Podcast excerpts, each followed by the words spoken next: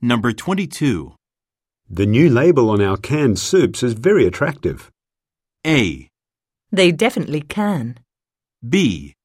I think so too. C. They taste very good.